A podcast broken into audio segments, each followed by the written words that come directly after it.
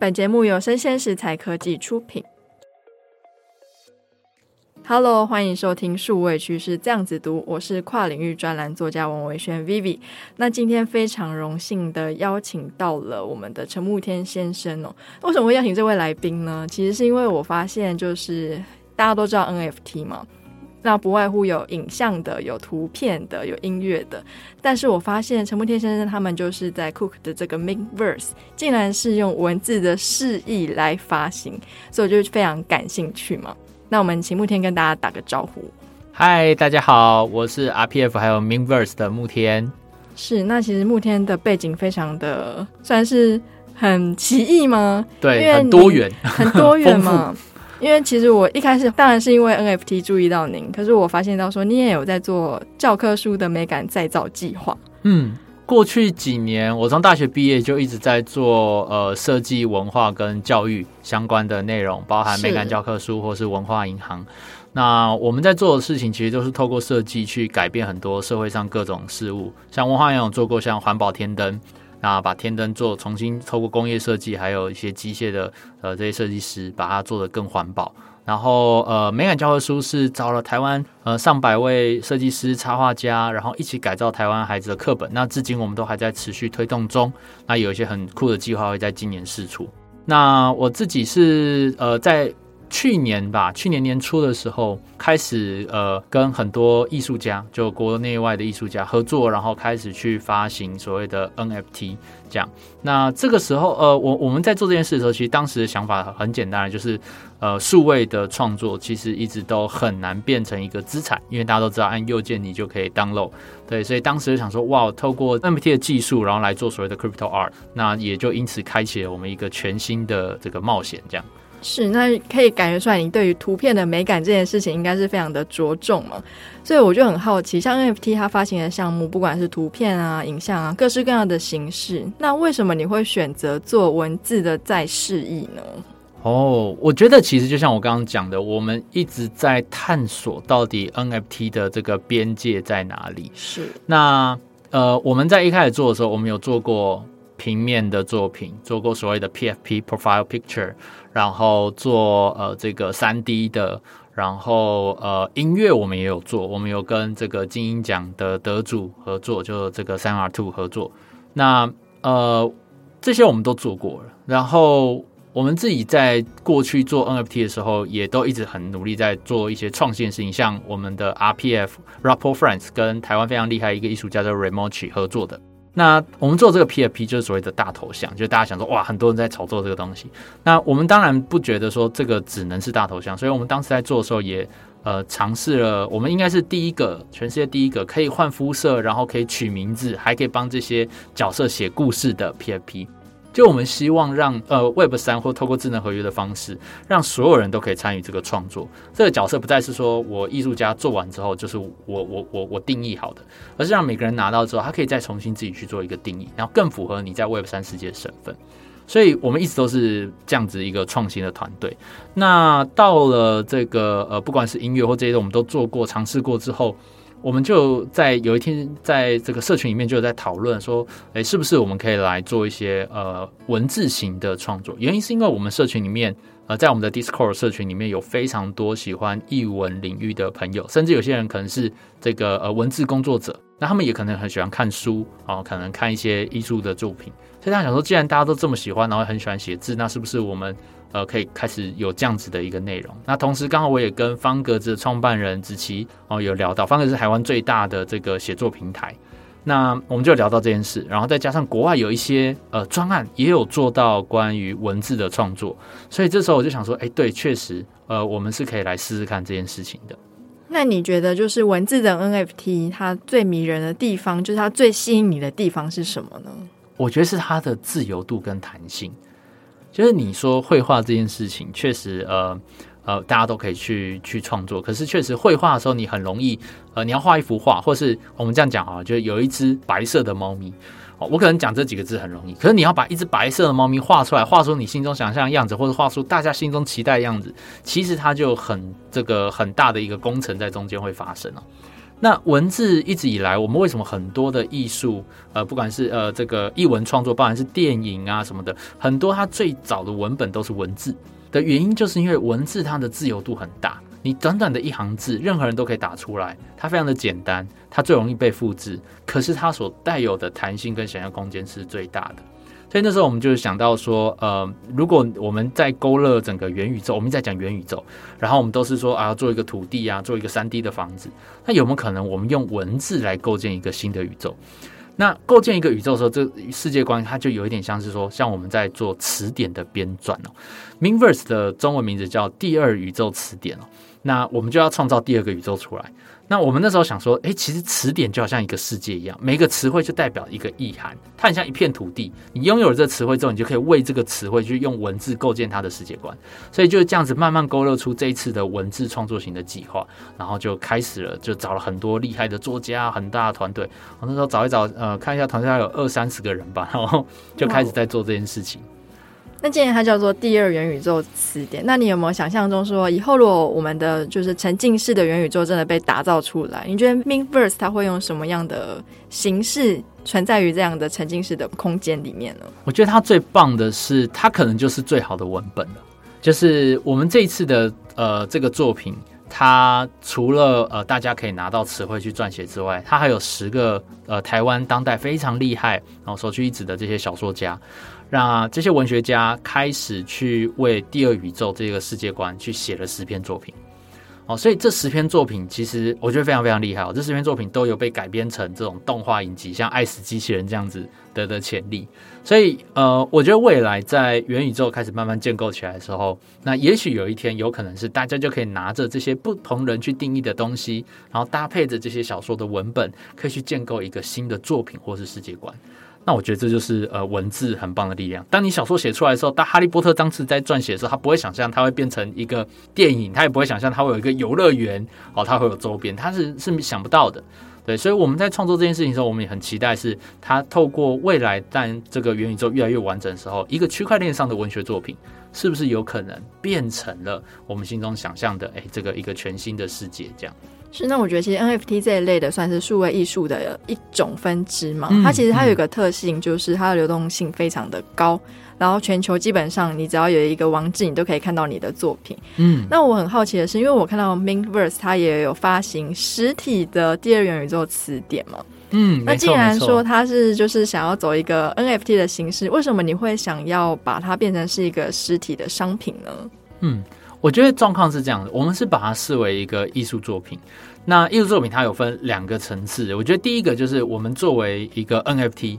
它一定要运用到 NFT 或是说所谓的智能合约这样的一个技术，所以我们的数位版的所谓的 NFT 的词典。它厉害的地方是，第一个，它在 OpenSea 上，它就可以直接翻页，直接去看它；第二个是，它里面的每一页的词汇会随着所有人的编写而及时做更新。所以，当今天有一个人把香菜的定义哦，从一个很难吃的食物改成天堂的配料，好，那马上这个拥有词典的人就会看到上面的更新。那除了这个之外，我们当时也在想到说，有没有可能，因为这个会及时的不断一直改变嘛？当每一个人再去更改词汇的定义的时候，它就像一个活的词典一样，哦，不断的在演化。那我们想说，那有没有可能，我们在今年的时候先做一个时光的切片，一个时间的切片，我们把当代对于现在这些词汇哦，现在的这些定义，好，把它记录下来，然后做成一个实体的。呃，这个物件，其实我们在追求数位创作的时候，并不是我们很排斥实体物件。就人家大家大家常在讲说，哦，元宇宙，元宇宙，然后讲好像所有人未来全部都脑袋中戴头盔，然后从来不出门，足不出户。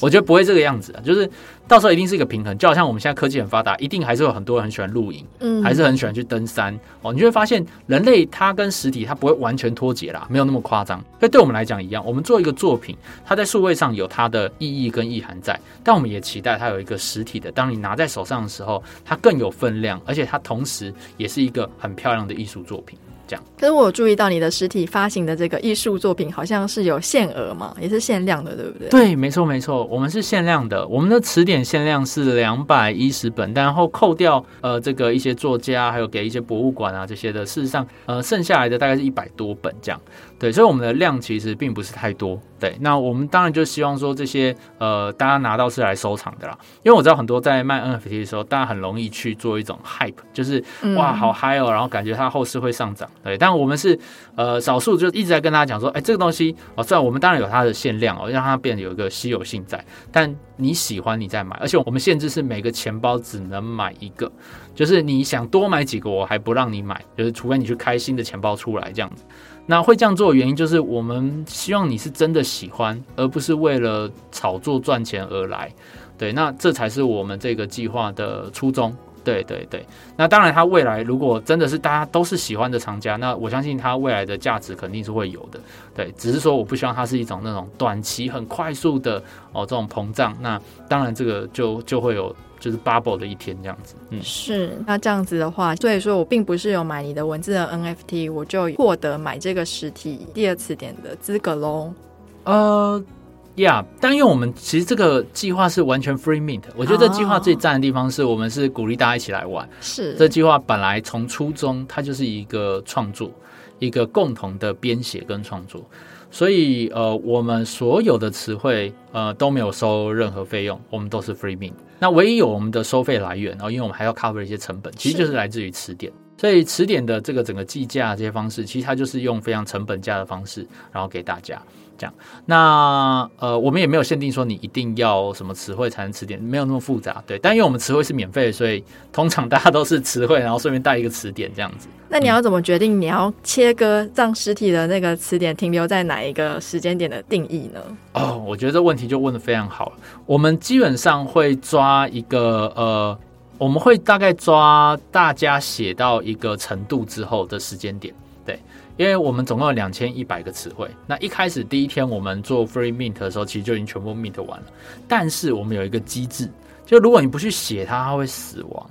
然后我们的词汇会死亡，就是你再也不能书写了。哦，那我们鼓励说，如果你死掉，你就把这个词汇让出来，让其他能够写的人去写。这样，对，所以我们应该会抓一个比例，就是说，诶，当大部分的词汇都被书写了之后，那我们就来做这件事情，来做一个印制。就是慕天真不愧是文化银行出身的，哦、你整个是一个非常科技人文的人呢。哦，不敢不敢不敢。那其实我有注意到说，你有在文化银行跟那个美感教科书有一些就是再造的经验嘛？那既然你既然在那个文字的事宜上，其实也算是教育的一环。那你觉得未来有没有机会在教科书上也做一些教科书的 NFT 呢？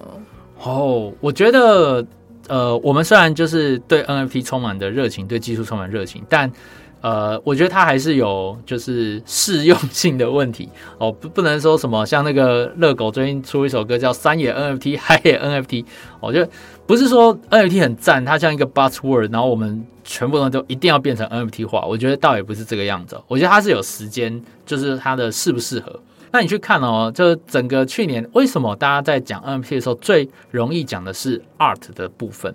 因为 NFT 它首先第一个能够最好解决的问题，就是数位创作没办法变成一个不可复制的资产哦，因为所有人都可以按右键 download，没有人知道这到底属于谁的，所以他用区块链技术去解决这个问题，而因此 Crypto Art 它会是最容易被解决的问题。下一个可能很容易被解决问题就会是票券系统。因为传统的票券系统，不管在销售上面，跟这个呃消费足迹的追踪，跟二级市场交易上是非常复杂且麻烦的。那可以用区块链技术解决很大量的问题，所以它会慢慢被解决。但教科书的状况是，它连我们我们台湾可能连电子教科书都还要个十年以上的时间呢，所以连电子化都还没有，那就谈到它的 NFP 稍微有点早。不过确实哦，如果你把时间拉长成五十年、一百年的话。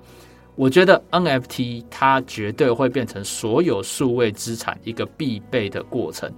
以后未来，包含你登录 Facebook，你订阅 Netflix，你购买任何的会员证，订阅任何的服务哦，包含阅读或是各种，我相信它都会变成 NFT 的认证，包含你的收据跟发票。原因很简单，因为过去这些东西它都要透过。公司内部的呃这种资料库啊，然后自己的会员系统哦，自己的各资各种加密保护，但透过区块链技术这件事情是可以完全共享，而且是安全，不会被就是这个复制的。所以这件事情是呃所有数位内容都会慢慢改变的一个方向嘛。所以你长期来看，你说时间如果拉长了几十年，那我觉得生活中所有只要是数位内容的东西，它一定会 NFT 化，让它可以被追踪，然后可以被资产化这样。对，但如果短期来看教科书这件事，我觉得呃，等它先变电子教科书，才会再到那个步骤这样。嗯，是。那其实我刚刚在那个访谈之前，有跟慕天稍微聊了一下。那目前你们的第二元宇宙词典其实也有开放一些厂商一些业务上的配合跟合作。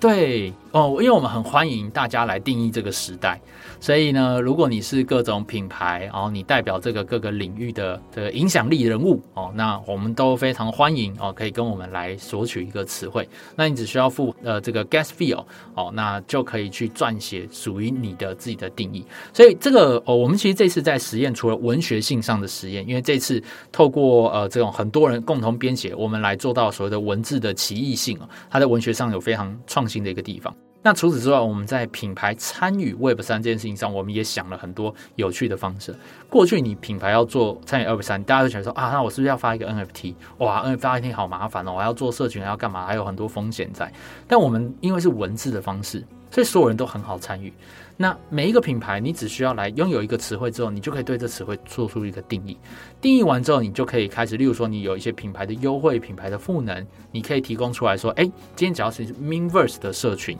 你就可以拥有这样的一个呃，就是赋能，或者是赠送，或是折扣优惠这样。那为什么这样做呢？因为在未来，所有的会员系统会被区块链取代，所以在未来的行销方式，它不再是说我自己封闭式的 CRM 了。它是可以结合社群借力使力的，在区块链世界里面，你要发行一个新的代币，最好的一个行销方式就是做空投。你空投资料哪里来？你去看其他区块链上的一些货币哦，那哪些人有做使用？那这些人可能是好的 OG，是你对的客户，你就可以直接宣布说，只要你拥有这些哦，不管是 NFT 或是这些货币，或者有什么样的交易足迹跟记录，我就给你什么样子的优惠或是赠送。那这件事情就是未来的 Web 三的行销方式，因为不再有一个中心化单位管理大家的各自了，它这些各自是全部放出来的，所有的交易记录是放出来的，所以我们其实就在尝试这样的一个做法。你大可以不必拥有自己的 NFT，你就可以直接拥有整个 Mingverse 社群，甚至是更多不同区块链 NFT 的社群，这很多的玩法在中间就可以发生。是，我觉得慕天是我采访过跟 NFT 相关最科技人文化的人，哦、这也是为什么我会就是非常的期待可以邀请您来上节目。那如果说听众对于就是跟慕天的合作项目有一些兴趣的话呢，我们会把资料放在我们的单集简介。那我们目前现在有一个 NFT 相关的问卷哦。因为其实现在市场上对于 NFT 的看法非常的两极嘛，那我们也想要听听就是听众跟使用者实际的意见。那也欢迎大家如果有兴趣的话呢，可以帮我花一分钟的时间填一下我们所有问卷的题目都是选择题。嗯、那今天真的非常开心可以邀请到慕天来上我们节目，那期待下次在我们节目上玩哦。好，谢谢大家，感谢，谢谢。